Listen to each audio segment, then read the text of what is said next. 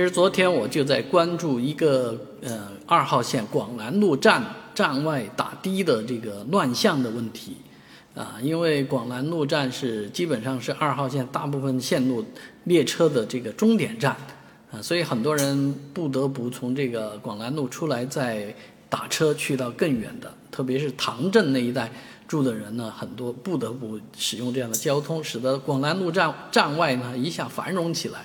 而很多打车都是随口叫价啊，不不按表来打的，呃，经常也有一百、一百、一百以上的。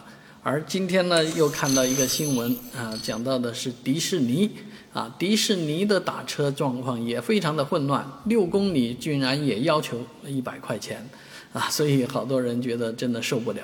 其实这个状况啊，也都是跟供求关系和有关的这个管理不到位造成的。所以这个迪士尼这个地方打车啊，有问题，一直都是长期被诟病的。那前段时间说到北京的一个乘客啊，就发飙了，说我们北京不是这样的。那其实上海这样呢，也不应该啊。那应该确实应该要整改一下。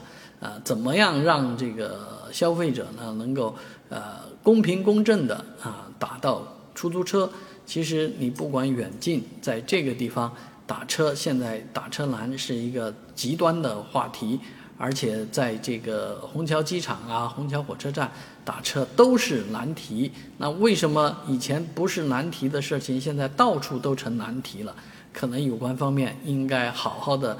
呃，做出规划或者做出管理的措施来，保证市民的这个出行安全和出行的便捷。